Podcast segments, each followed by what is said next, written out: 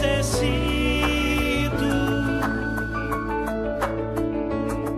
te amo mais que o meu ser.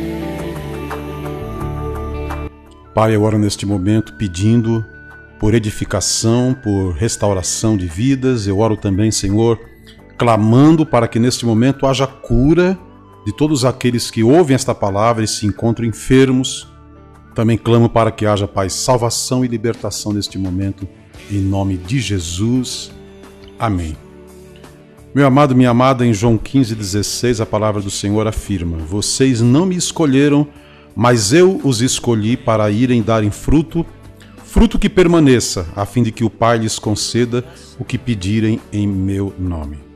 Algumas coisas eu quero destacar neste versículo. Primeiro, o fato de que, embora nós tenhamos a sensação de que escolhemos o Senhor, e até nos lembramos, muitos de nós, daqueles momentos em que, daquele momento em que se deu a nossa conversão, em que nós tomamos uma decisão de seguir o Senhor, apesar disso, nós é, sabemos, e esse versículo aqui é, confirma isso, de que, na verdade, foi o Senhor quem primeiro nos escolheu e nós só podemos, em algum momento, fazer a escolha dele porque anteriormente nós fomos escolhidos. Caso contrário, não poderíamos tomar essa decisão. Isso acontece exatamente para que nós não venhamos a nos envaidecermos, a nos ensoberbecermos, a nos orgulharmos da nossa própria capacidade de nos salvarmos, de nos escolhermos, de nos redimirmos, para que nós fôssemos livres desta é, deste orgulho, dessa soberba, o Senhor toma a iniciativa de nos escolher. E não só isso, mas também porque se dependêssemos somente da nossa escolha, nós fracassaríamos em algum momento no processo da nossa salvação. A segunda coisa é o que o Senhor diz que escolheu os seus discípulos, escolheu a mim, escolheu a você, para irmos e darmos frutos. O propósito de havermos sido escolhidos é então de frutificarmos. Que tipo de frutos podemos dar para o Senhor?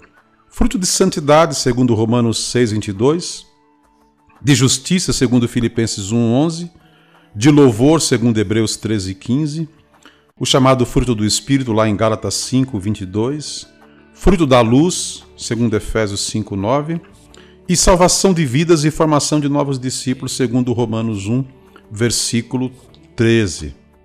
Agora notem uh, esta expressão, fruto que permaneça.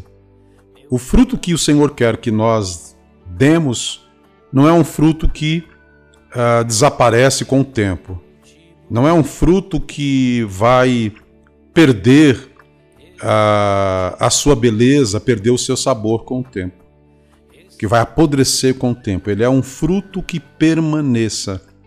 E só o fato de havermos sido escolhidos primeiro pelo Senhor é que isto nos garante a permanência dos nossos frutos. Na sequência, Jesus diz: a fim de que o Pai lhes conceda o que pedirem em meu nome. Muita gente tem usado o nome de Jesus para pedir muitas coisas.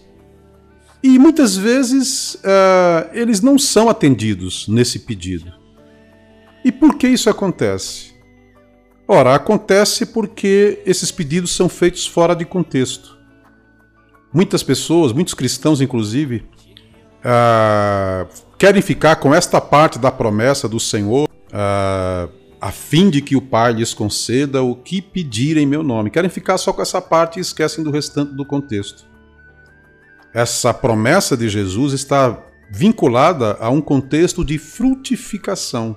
Então eu tenho que fazer a seguinte pergunta quando for pedir alguma coisa em nome de Jesus: Vai gerar fruto de santidade?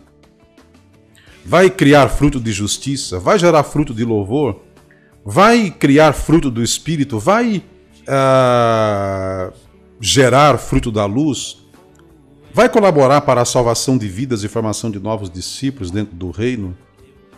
Porque é a certeza destas coisas que me garante o cumprimento desta promessa.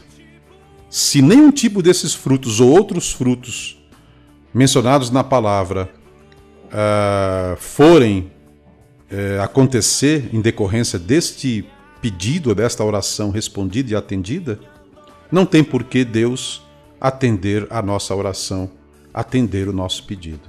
Se você tem feito vários pedidos ao Senhor e não tem obtido resposta, reflita sobre o contexto em que você está pedindo. Reflita se o fato de você não ter recebido até agora não está, porventura, ligado ao fato de que essa resposta não vai gerar nem um fruto permanente.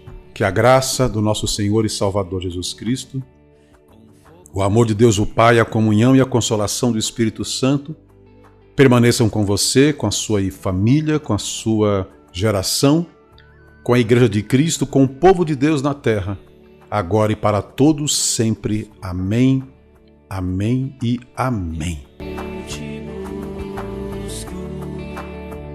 recebe a minha adoração.